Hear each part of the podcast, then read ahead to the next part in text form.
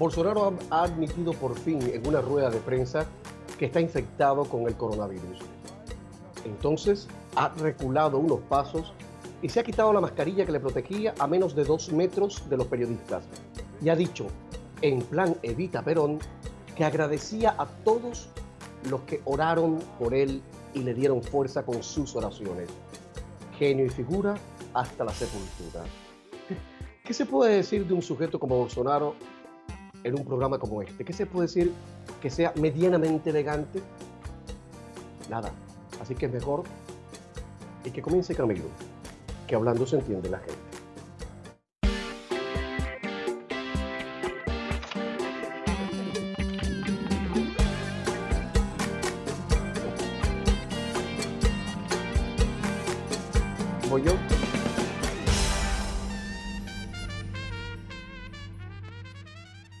A golpe de hidroxicloroquina que no está recomendada para el tratamiento del COVID-19, al margen de lo que digan los sabios que ven este programa, el presidente Bolsonaro ha desafiado constantemente la pandemia con aseveraciones locoides y francamente absurdas, coincidiendo de alguna manera con lo que también dice el presidente Donald Trump en posturas que han puesto francamente en peligro a la gente. Para empezar, revisamos alguna de esas aseverações locoides de Bolsonaro.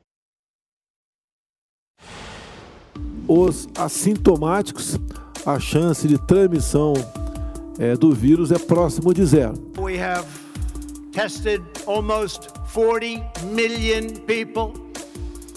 By so doing, we show cases, 99% of which are totally harmless Los presidentes Jair Bolsonaro y Donald Trump han minimizado el riesgo del COVID-19 pese a que Brasil y Estados Unidos tienen las cifras más altas de casos confirmados de coronavirus en todo el mundo. En medio de la pandemia, ambos mandatarios han coincidido en señalar al coronavirus como una simple gripe y se han negado a utilizar la mascarilla de protección en la mayoría de sus actos públicos. Ah, não tem comprovação científica. Eu sei que não tem. Alguém lembra da Guerra do Pacífico? Onde o soldado chegava ferido e precisava de transfusão e não tinha doador? E começava a meter água de coco na veia dele. Sem comprovação científica. Salvou milhares de pessoas. Pode ser que daqui a dois, três anos se diga, né? Que a cloroquina salva. Bolsonaro y Trump han recomendado la hidroxicloroquina y la cloroquina como medicamento para prevenir el contagio de coronavirus. Sin embargo, la Administración de Medicamentos y Alimentos de Estados Unidos advierte que estos fármacos aprobados para tratar la malaria no deben utilizarse para el COVID-19 fuera del entorno hospitalario o de un ensayo clínico, debido al riesgo de problemas con el ritmo cardíaco. Tá morrendo gente, tá, lamento, lamento, lamento. Mas vai morrer muito, muito, mas muito mais. Se a economia continuar sendo destroçada por essas, por essas medidas. I think that at some point uh, that's going to sort of just disappear, I hope. Quer que faça o quê? Eu sou Messias, mas não faço milagre. Michael Roa, CNN, Atlanta. Si no estuviera muriendo tanta gente, todo esto daría risa. Esta noche Estados Unidos ha llegado a superar otros récords, más de 60.000 casos confirmados en apenas 24 horas. La vecindad está de esta manera. Trudeau, el mm, líder uh, canadiense, ha dicho, conmigo no cuenten, ¿ok? Y López Obrador también tan reacio a hacerse las pruebas del COVID-19, Estados Unidos le ha dicho, hazlo, si usted no se hace la prueba, no entra a la Casa Blanca. Vamos a conectar de inmediato con CNN Washington. Juan Carlos López, buenas noches. ¿Se sabe el resultado del test del presidente mexicano todavía?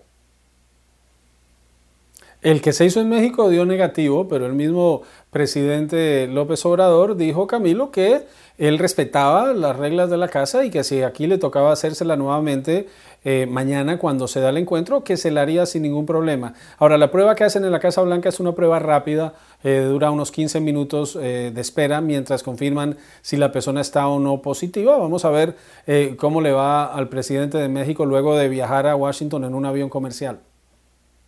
¿Hay alguna reacción de la Casa Blanca en torno a la negativa del señor Trudeau de venir a reunirse con el señor Trump? No, eh, eh, hoy estuvieron hablando, fue más de lo que esperaban de la reunión con el presidente López Obrador, que se da en un marco interesante, Camilo, porque el presidente ha estado hablando de la construcción del muro, que sabemos eh, se habla de unas 200 millas que han reemplazado un muro que existía. Ha hablado también y se anticipa que esta semana podría anunciarse el nuevo esfuerzo del gobierno por eliminar el programa de acción diferida DACA. El 80% de esos jóvenes son de origen mexicano es el ambiente en el que llega el presidente López Obrador a una Casa Blanca en donde Trump quiere mostrar normalidad y entre eso está el tener a líderes mundiales y celebrar, celebrar este Tratado de Libre Comercio, esta nueva versión del TLCAN, del Tratado de Libre Comercio de América del Norte, eh, teniendo a López Obrador, quien no ha venido, es su primera visita y va a conocer a Trump eh, apenas mañana. Los adversarios ideológicos del presidente López Obrador han dicho que López Obrador llega a la Casa Blanca a rendir cuentas a su patrón. Eh, eso dicen por una parte. Y por otra parte, la gente que sigue a López Obrador dice que es hora de que, de que, vaya y que entierren el hacha de guerra él y, Donald Trump, aunque yo creo que nunca esa hacha de guerra estuvo desenterrada. En todo caso, el hecho de que el presidente López Obrador viaje en un vuelo comercial, ¿cómo ha caído en Washington? ¿Se habla de eso? ¿Se burlan? ¿Lo comentan? ¿Qué se dice? Pues sabes qué pasa, Camilo, con los temas de la región es que eh, se habla de la visita del presidente López Obrador, pero hay tantas otras cosas pasando que eso no ha pasado a ser una anécdota. Pero hablaba hoy con el embajador de Estados Unidos en México, el embajador Landau, y él decía algo interesante. Decía, Donald Trump y Andrés Manuel López Obrador son más parecidos de los que muchos se imaginan y eso seguramente se confirmará mañana. Aunque sean de posiciones ideológicas diferentes, comparten muchas características que considera y espera el embajador eh, ayude a mejorar la relación. Pero lo cierto es que eh, se parecen bastante. Hablando de embajador, el embajador de Estados Unidos en Brasil, al parecer, está expuesto, estuvo expuesto al virus. Se reunió el 4 de diciembre con Bolsonaro y Bolsonaro dio positivo. Eh, vamos a ver qué pasa en las, próximas horas, porque esto de que Bolsonaro ha dado positivo después de desafiar como si fuera el llanero solitario o Superman a la pandemia demuestra que nadie, nadie está ajeno de, infectarse. Y hay una realidad, Camilo, el presidente Trump está rodeado de, un muro de protección viral en donde quien llega a reunirse con él se hace la prueba. Entonces eh, está muy protegido, pero aún así no está exento a que le pueda pasar. Y la pregunta es si el presidente y el vicepresidente de Estados Unidos tienen esa protección, ¿por qué no la tiene el resto del país? Hoy el presidente Trump está insistiendo en que las escuelas públicas deben reabrir. ¿Por qué? Porque reabrir las escuelas va a facilitar que la gente vuelva al trabajo y se reabra la economía. Pero decía que Estados Unidos está en un buen lugar en el manejo de la pandemia, que las cosas están bien. Ayer dijo Anthony Fauci, Estados Unidos está metido hasta de rodillas en la primera ola. Vemos las cifras en Florida, Texas, Arizona, California, y está claro que el presidente Trump vive en una realidad muy distinta a la que vive el resto del país. Ojo, hay que señalar además, Juan Carlos, que la novia de Donald Trump Jr. ha dado positivo. Esa señora trigueña, delgada, que aparece en todos los mítines haciendo de cheerleader, de motivadora. A, mí me recuerda, no sé si tú mm, has visto en los programas de participación de las grandes cadenas de televisión siempre hay un motivador, el que calienta al público antes de que salga la estrella. Show de Cristina, el show de Oprah, de, Oprah, de todos. Y a mí esta señora me recuerda a ese motivador. Bueno, esta señora ha dado positivo y es la señora que acompaña emocionalmente al hijo de Trump. O sea, también hay otro frente ahí. No estamos diciendo que queremos que el presidente se infecte. Es más, no queremos que nadie se infecte pero eso está pasando. Y negarlo es como tú dices. Pero, y en el caso de Kimberly Goldford, Camilo, esto es una historia interesante. Ella trabajaba en la cadena Fox, es abogada y ex ex esposa del gobernador demócrata de California. Es ahora la novia del hijo eh, del presidente y se tuvo que devolver del acto que estaban en Dakota del Sur en automóvil para no contagiar a los demás. Es increíble cómo la actualidad eh, política es cada vez más estrafalaria de que no nos aburrimos, no nos aburrimos. Juan Carlos López, muchísimas gracias, buenas noches, buena suerte. Buenas noches, Camilo.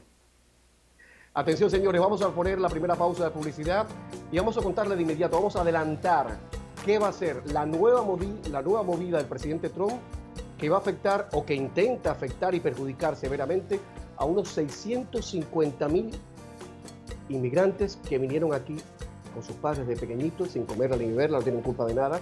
¿Cuál es la nueva movida de Trump contra ellos? Y además, más adelante, vamos a ir a un país donde decir no es muy difícil. Vamos a presentarles cómo funciona la prensa independiente en la Cuba de hoy, aquí en Camilo. Ya volvemos.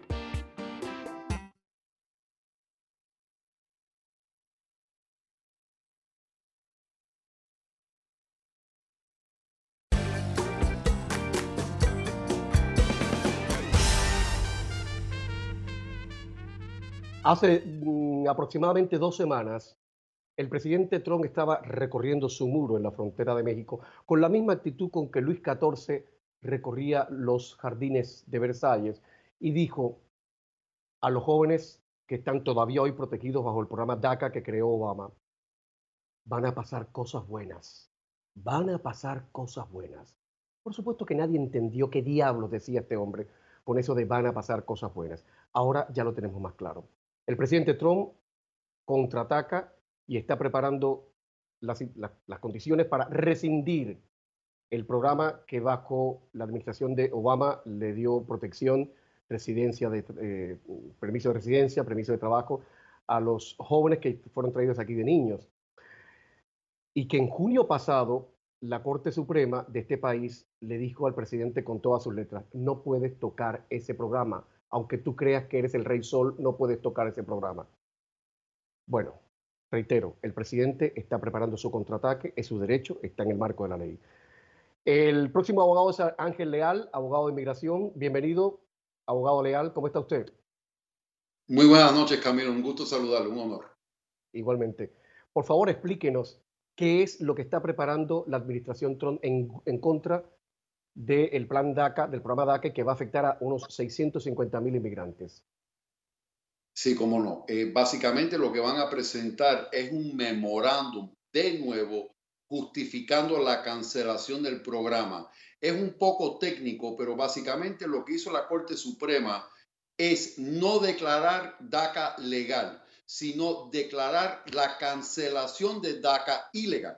Entonces se basaron en la ley de procedimientos administrativos y específicamente que fue una medida arbitraria y caprichosa porque aunque se dirigieron al beneficio que da DACA, que es el permiso de trabajo, no se dirigieron a la parte de acción diferida, es decir, de no deportar a estos jóvenes. Entonces, básicamente le crearon el mapa a la administración Trump de volver a emitir dicho memorándum que este caso se basó en un memorándum que se emitió el 5 de septiembre de 2017. Eventualmente la Corte Suprema dijo que el memorándum no cumplió con la ley de eh, procedimientos administrativos. Entonces, básicamente lo que van a hacer es seguir el mandato de la Corte Suprema en el sentido de cumplir con dicha ley para cancelar legalmente DACA según la administración Trump. O sea, hablando en cristiano, la Corte Suprema le ha dicho la administración Trump, no sean chapuceros, presenten los papeles como Dios manda y a partir de ahí trabajamos. Voy a resumir, grosso modo, lo que es el programa DACA para que los televidentes de todo el continente entiendan de qué va esto. El programa fue creado en 2012 por el gobierno de Barack Obama y da permiso de trabajo y permiso de residencia a los jóvenes, más de 650 mil jóvenes que fueron traídos a este país de niños, sin comerla ni beberla, sin contar con ellos. Ahora, mi pregunta es una pregunta que se hace mucha gente, abogado leal. ¿Usted no cree que el presidente Obama, que siempre fue de paladín de las libertades, paladín del civismo, defensor de los inmigrantes, ¿usted no cree que el presidente Obama debió ser más enfático a la hora de proyectar este programa DACA y no dejar esas puertas abiertas que se dejaron, esos flecos sueltos que se dejaron y que por eso ahora estos chicos siguen con la espada de Damocles en la cabeza? Precisamente ahí es donde está el litigio actual porque el argumento sobre la, legalidad del programa es que debía de haberse hecho a través de un proyecto de ley, acción congresional. Recordemos que en lo que es inmigración debe de ser, las leyes de inmigración deben de ser promulgadas por el Congreso, no por la rama ejecutiva. La rama ejecutiva le corresponde aplicar la ley de inmigración, no crearla. Al no poder eh, avanzar un proyecto de ley para los, los soñadores, el Dream Act, pues eventualmente optó por DACA, que es una acción diferida que básicamente implica que no en todos los casos vamos a aplicar la ley de inmigración a sus últimas consecuencias. Él hizo una categoría de personas que él consideró que no iba a aplicar la ley a sus últimas consecuencias, los, eh, los, los beneficiarios de DACA, los soñadores que se conocen popularmente, y es la única forma que él pudo protegerlos de alguna manera durante su mandato la legalidad de ese, de, ese memorándum, de esa acción diferida, fue retada a nivel de Corte Federal. De hecho, trató de ampliarlo para los padres de residentes y ciudadanos americanos y una Corte Federal determinó que no era legal. Pero gran parte del problema de todo esto ha sido la falta de acción congresional y tener que depender exclusivamente sobre estas órdenes ejecutivas. Abogado legal, nos quedan dos minutos nada más. ¿Qué pueden y qué deben hacer los posibles afectados con este nuevo zarpazo del presidente Trump? Rezar, informarse, esperar, ¿qué pueden hacer?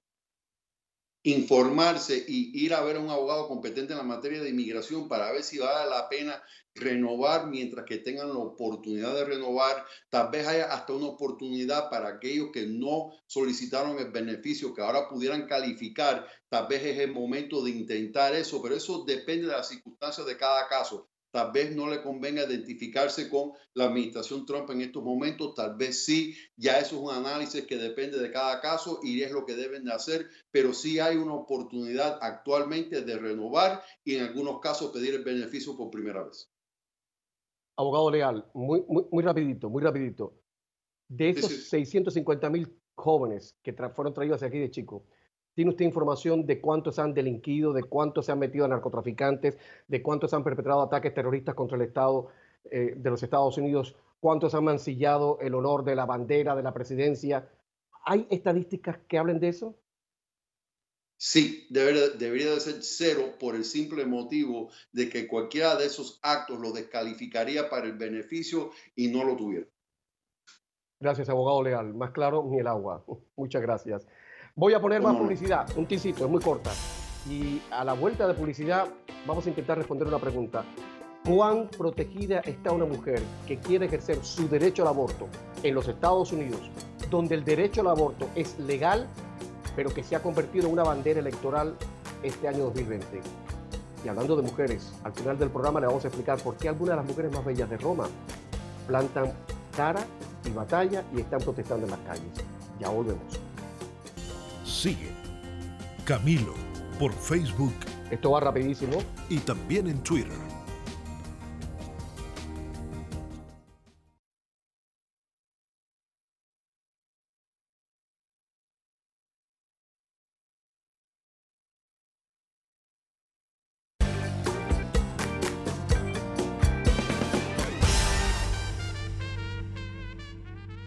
Hace más de 40 años Mafalda decía que en este mundo pasa lo de siempre, que lo urgente no deje espacio a lo importante. Por eso en este programa casi siempre apostamos por lo importante, por lo que pueda afectar a la gente. Y esto que vamos a contar le puede afectar a usted o a su hija o a su nieta. En los Estados Unidos, el Tribunal Supremo, por cinco votos a favor y cuatro en contra, declaró inconstitucional, totalmente fuera de la Constitución y la ley, una ley que habría limitado el máximo acceso de las mujeres eh, al derecho al aborto en el estado de Luisiana. Paula Ávila Guillén es la directora del Centro eh, para la Igualdad Femenina en la América Latina. Eh, buenas noches, ¿cómo estás, Paula? Buenas noches, Camilo. Un gusto volver a estar en tu programa. ya sabes que para mí siempre es un gusto tenerte porque hablas alto y claro, que es lo que necesitamos en este mundo donde hay tanta confusión, para, para decirlo medianamente elegante. Mi primera pregunta es, en un país como Estados Unidos, donde el derecho al aborto es legal, pero que el aborto se ha convertido en tema electoral y que los estados tienen cierto poder para cuestionar las decisiones federales, ¿cuán protegida está una mujer que quiere ejercer su derecho al aborto, sobre todo si es una mujer eh, inmigrante que forma parte de una minoría racial? ¿Cuán protegida o cuán desprotegida está? Creo que ese es el punto más claro, cuán desprotegida.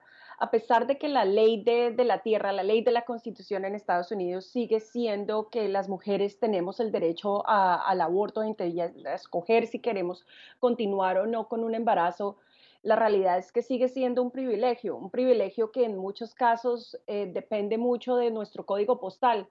Eh, Camilo, si te soy muy honesta, en este momento yo estoy embarazada, tengo 25 eh, semanas de embarazo y con mi esposo decíamos, no nos imaginábamos estar viviendo en un estado en donde no pudiéramos decidir cómo, cuándo tener nuestras familias, en donde si algo iba a salir mal, que afortunadamente no ha sido el caso, no podríamos decidir si queríamos o no continuar este embarazo y vernos obligados en esta situación.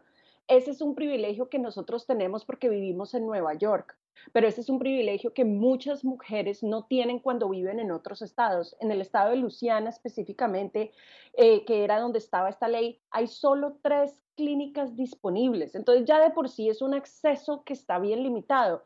Parte de la estrategia que han tenido las personas que son eh, eh, antiderechos es esta estrategia de tratar de regular al máximo a los proveedores. Entonces, como no pueden bloquear el derecho al aborto, porque la Corte Suprema de Justicia, la Corte Suprema ha dicho varias veces que no se puede bloquear, el resultado de esto es que tratan de bloquear es el acceso como tal.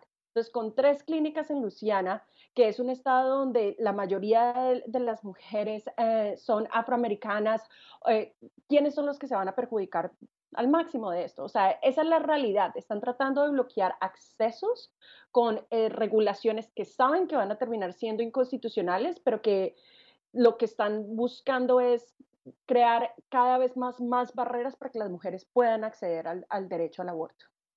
En términos prácticos, Paula, ¿qué sucede cuando una chica negra sale embarazada en Luisiana y quiere abortar y le hacen la vida imposible para que no acceda a las clínicas, a los proveedores, proveedores de salud que pueden dar ese servicio? ¿Qué hace una chica como esa? ¿Qué hace? Lo que nosotros sabemos es cuando una mujer ya decidió que va a interrumpir un embarazo, lo va a hacer. Y la realidad es, es que eh, si ella no tiene recursos y ella no puede encontrar un médico privado que de pronto pueda ah, proveerle el servicio o viajar a otro estado, muy seguramente va a intentar métodos en su casa que no son, inseguros, que no son seguros y que pueden poner en riesgo su vida. nosotros hemos oído historias de, de, niñas que se toman veneno para tratar de interrumpir el embarazo, de, de mujeres que hacen lo que sea para tratar de lograr viajar a otro estado cercano si pueden para, para poder tratar de interrumpir sus embarazos. A una mujer que ya decidió que no quiere continuar un embarazo, nada lo va a parar. La diferencia es entre si lo puede hacer en una clínica, sintiéndose acompañada, sintiéndose segura, o si lo va a hacer en una forma en que va a poner en riesgo su vida, porque lo que sabemos es que eh, los abortos inseguros son los que ponen en riesgo la vida y la salud de las mujeres. Antes de que algunos televidentes pongan el grito en el cielo, porque ya lo estoy escuchando, ni la señora Paula ni yo estamos hablando ni defendiendo el aborto como un, e, un elemento de contrasección, un elemento de planificación familiar a ultranza, ni mucho menos. Estamos hablando de un derecho ciudadano que existe en los Estados Unidos. Mi próxima pregunta, Paula, eh, no, porque la gente lo confunde, entonces dice, no, que si tú eres proabortista, entonces eres liberal, eh, en fin, eh, en fin, en fin. Lo que quiero preguntarte, en el caso de este año, que hay, es un año electoral y que el aborto lo, están escribiendo como una bandera, no electoral, sino electoralista, que es otra cosa, electoralista, una bandera patriotera, no patriota, de los patriotas. ¿Qué le queda a la gente que cree en el derecho de una mujer a abortar este año? Que, porque mm, vamos a estar claros, los dos partidos, en términos generales, el demócrata y el republicano, ¿se diferencian mucho en el tema del aborto? ¿Sí o no? Sí se diferencian muchísimo y esa es la realidad. Ah, eh, aunque también existen republicanos que se consideran eh, pro el derecho a decidir. Y creo que aquí es importante dos cosas. Número uno, lo que tú dices es cierto. Nadie está hablando de, acceso al aborto como un método anticonceptivo. Estamos hablando como acceso a un servicio de salud que debe estar disponible para las mujeres que así lo deseen. Y ese es el segundo punto. No se trata tampoco de imponer a nadie. Hay mujeres que aún en casos de situaciones de malformaciones muy graves, aún en casos de violaciones, deciden continuar sus embarazos. Y esas mujeres deben recibir todo el apoyo igual que se le debe dar a una mujer que decide no continuar su embarazo todo el respeto, A, a, las dos. Todas esas opciones tienen que estar disponibles. ¿sí? Y eso es algo que, que, creo que es muy importante. No se trata de obligar a nadie, sino de presentar opciones que sean seguras y presentar compasión a las mujeres que deciden eh, eh, tomar cualquiera de los caminos que, a los cuales se enfrentan. Eh, y que no se vuelva un privilegio, porque ahí es donde viene el, el problema, y es que al final de cuentas las mujeres que viven en ciertos lugares, las mujeres que tienen ciertos recursos, son las que siempre van a poder tener, este, tener acceso a ese derecho, mientras que las comunidades latinas, las mujeres de color, son las que vamos a tener mayores dificultades y mayores barreras de acceso, y más si vivimos en un estado que está tratando, en un estado predominadamente republicano que está tratando específicamente de bloquear el acceso.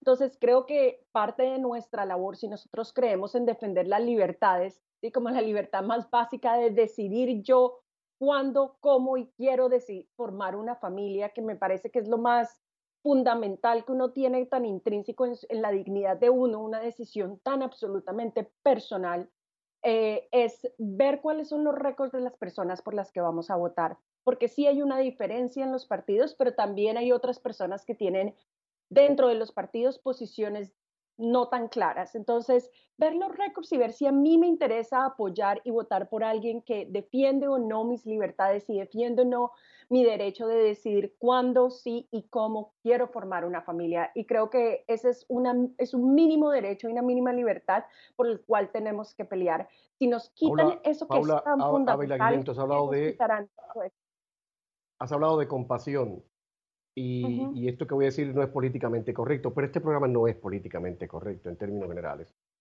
Las personas que están en contra del derecho al aborto, que están en su derecho, de estar en contra de ese derecho, esa es su posición y es respetable, porque esto es una democracia, suelen arguir que muchas de esas chicas que paren, que dan a luz, al final se vuelven un lastre económico, una carga social para toda la sociedad y que todos nosotros con nuestros impuestos tenemos que seguir pagándole a esas chicas que no pueden acceder a la educación y a la fuerza laboral porque muchas veces no tienen que le cuide a la criatura. Eh, yo me pregunto, si, si son tan compasivos, ¿por qué no tienen eso en cuenta antes de? Pero ahí lo dejamos. Paula, como siempre, un abrazo grande y muchas cosas buenas con el... Oye, por cierto, 25 semanas, ¿ya saben el sexo de la criatura? Sí, sí, estamos esperando un niño. Un niño. ¡Oh! Muy importante, criar un buen hombre en este mundo es necesario. Bendito sea Dios. Bueno, pues muchas cosas buenas, muchas cosas buenas. Me alegro mucho por ti eh, y un abrazo grande para ti y para tu marido. Muchas cosas buenas con ese niño. Muchas gracias. Un abrazo para ti también. Gracias, gracias. Un niño siempre es una bendición, es un regalo total. Bueno, voy a poner publicidad y vamos a, a un país que tuvo una revolución y ahora lo que queda es una especie de reggaetón ideologizado una confusión total. Es una isla que se llama Cuba y le vamos a explicar qué significa decir no en un país que hace más de 60 años obliga a la gente a decir sí. Y cómo funciona la vida, cómo es la vida de una periodista independiente en la Cuba de hoy. Ya volvemos.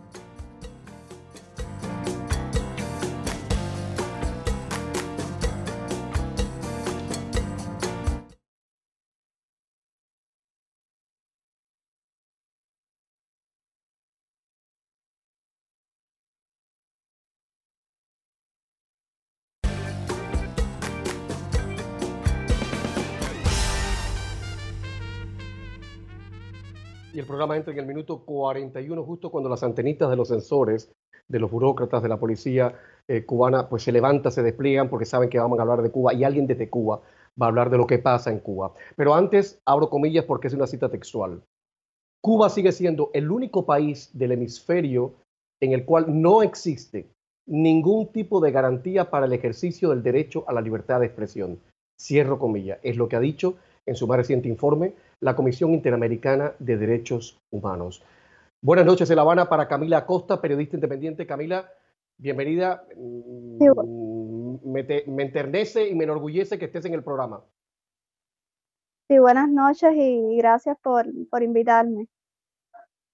Camila, ¿cuán peligroso es hacer periodismo independiente en Cuba hoy?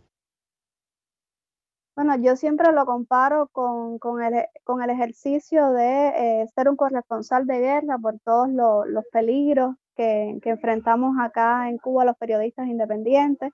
En mi caso específicamente, casi a, al instante en que comencé oficialmente a trabajar para Cubanet, eh, inmediatamente me regularon, es decir, que el régimen no, no me permite salir del país eh, he sido desalojada de la vivienda que, que, rentaba en al menos dos ocasiones porque amenazan a los dueños de, de, la vivienda.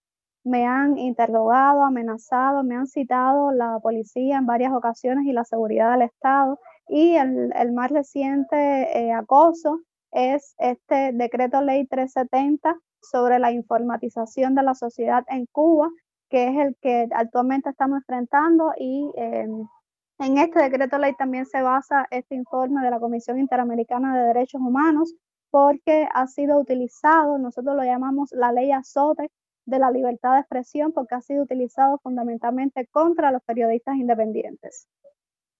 Camila Costa, cuando tú hablas de regularizar, explícale a los televidentes, porque un televidente, digamos, en Antofagasta, donde en Chile, donde la gente viaja a donde le da la gana, o un televidente en Nueva York, a lo mejor no entiende que en Cuba regularizan a las personas. Cuando a ti te regulan, ¿qué significa? ¿Qué pasa en tu vida?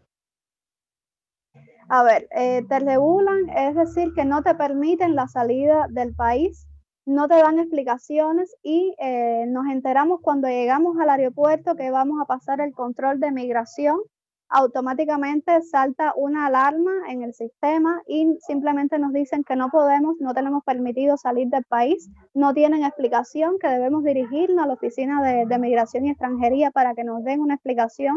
Y entonces cuando efectivamente nos dirigimos a la Oficina de Migración y Extranjería, no tienen respuesta. En mi caso, fui regulada en dos ocasiones en el mes de noviembre de 2019 he seguido todo el procedimiento eh, legal establecido, he dirigido quejas a, la Dirección de Migración y Extranjería y simplemente no me han dado respuesta. Ya son más de 60 periodistas independientes los que actualmente en Cuba eh, sufren esta regulación de salida. Ninguno debe multas ni están bajo un proceso penal que realmente justifique esta prohibición de salida del país. Simplemente eh, son los órganos represivos los que han optado por aplicar esta medida como sanción por el, el, ejercicio del periodismo que estamos haciendo nosotros acá en Cuba. Camila Costa, cuando tú decidiste convertirte en periodista independiente, ¿sentiste ¿Cuándo? miedo? No, no, no. Cuando tú decidiste y dijiste, voy a ser periodista independiente porque está, estoy harta de estar harta, ¿tú sentiste miedo? ¿Sentiste una liberación? ¿Qué sentiste? Yo lo sentí como una libertad una liberación, efectivamente. Eh, yo trabajaba para los medios oficialistas, eh, recién graduada, para entender, bueno, cuando lo, lo, los cubanos nos graduamos de las universidades, somos enviados a cumplir una especie de servicio social a eh, determinados lugares. En mi caso, me ubicaron en una televisora local de la ciudad de La Habana, donde estuve aproximadamente un año y medio. Este año y medio me fue suficiente para frustrarme profesionalmente y darme cuenta de eh, toda la manipulación mediática que eh, ejercen los medios de comunicación en Cuba. Fue entonces que decidí dar este paso, fue muy difícil porque no tenía eh, el mecanismo para llegar a los medios independientes, no tenía la forma eh, de dar ese salto, pero una vez que lo di, yo digo que ha sido la mejor decisión de mi vida, solamente el experimentar esa libertad de cubrir esos temas que realmente interesan a la población, que yo me sienta útil eh, denunciando todas las violaciones, arbitrariedades que se cometen acá en Cuba. Eso es realmente liberador, que de lo contrario en los medios oficialistas es constantemente sentirte partícipe de esa farsa. Yo me sentía una vocera gubernamental. Ahora mismo que estás hablando conmigo y que esta entrevista está saliendo en un medio internacional, la están viendo, la audiencia potencial son 20 millones de personas. ¿Tú sientes miedo? ¿Tú sientes preocupación? Sientes que alguien puede llegar por la noche y decirte, compañera, quiero hablar con usted, ¿me, acompaña? Mira, el miedo siempre va a existir. En un país donde estamos enfrentando una dictadura, eh, la posibilidad esa siempre está. yo a veces por la noche apenas duermo eh, pensando que pudiera alguien entrar a la casa o algo así. Eh, mi teléfono lo tuve que apagar momentáneamente porque hace recientemente una semana me vi obligada nuevamente a mudarme. En los últimos cuatro meses me he mudado alrededor de cuatro ocasiones debido precisamente a presiones y acoso de la seguridad del Estado y eh, el miedo siempre está.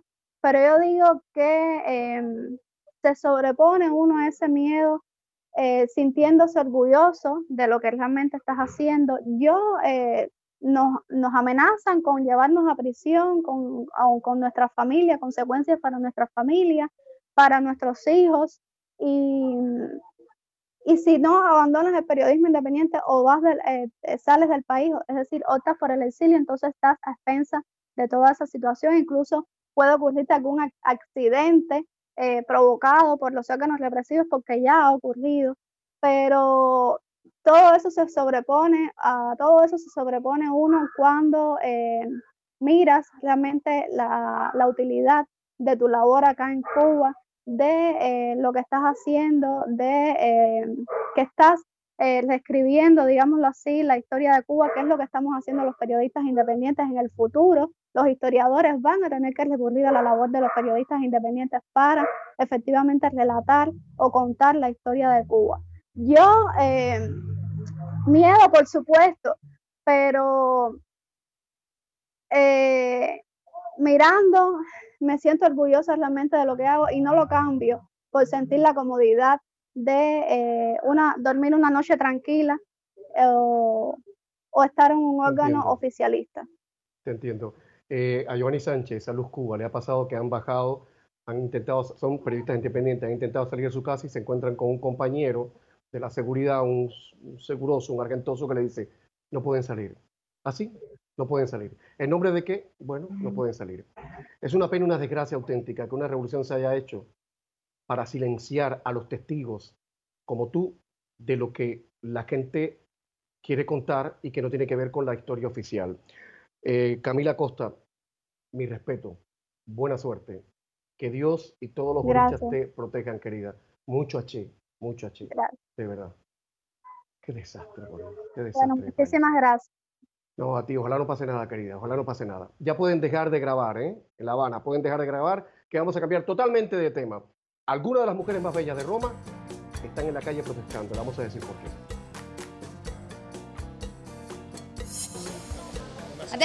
Decidí no casarme más, por lo que el sueño que quise cumplir hace dos años se ha quedado como un sueño. No me puedo casar porque ni siquiera se pospuso, se canceló. Por tanto, por ahora, yo no me caso.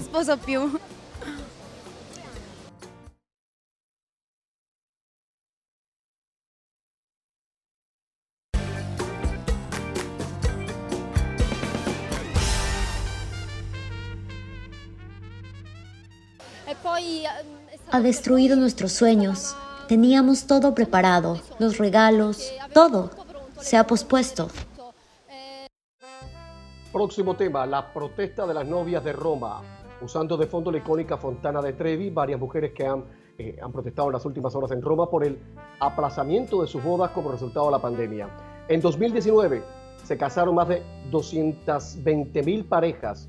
En lo que va de año, solo 8 mil han podido casarse se lamenta la Asociación Italiana de Regalos y Artículos para Boda. Las pérdidas podrían alcanzar los 26 mil millones de euros.